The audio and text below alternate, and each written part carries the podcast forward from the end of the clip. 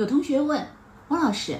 平时呢，我有工资薪金，有劳务报酬，还有的时候写点稿子投投稿，还有点稿酬，然后呢，自己有个个体户，有点经营所得，我有这么多类型的所得，平时交税时候怎么交啊？是汇总在一起交呢，还是呃各归各交？到年底的时候再合并计算呢？个人所得当中的工资薪金所得、经营所得、稿酬所得、劳务报酬所得、偶然所得，该如何交税呢？哇塞，他这个问题挺复杂的。首先啊，我们先把个人所得税理一理，工资薪金、劳务报酬、稿酬和特许权使用费这四个叫综合所得。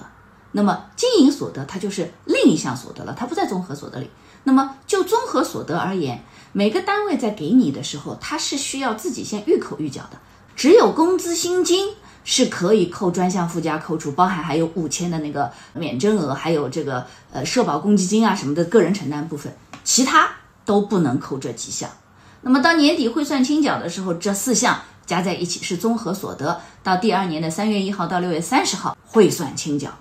个人所得税多退少补。那另一个经营所得呢？它是指你如果是合伙企业呀、个体工商户呀、个人独资企业啊之类的投资人、合伙人，从这一类的组织当中取得的应税的所得，需要交纳个人所得税。它所适用的呢是百分之五到百分之三十五的五级超额累进税率。所以呢，这种情况下是每一个地方，哎，不论是个体工商户还是这个个人独资企业还是合伙企业。每一个组织它产生了应税所得，就单独先交个人所得税，交完之后呢，到第二年的一月一号到三月三十一号之前，经营所得也是要做汇算清缴的，清楚了？双十一当晚七点，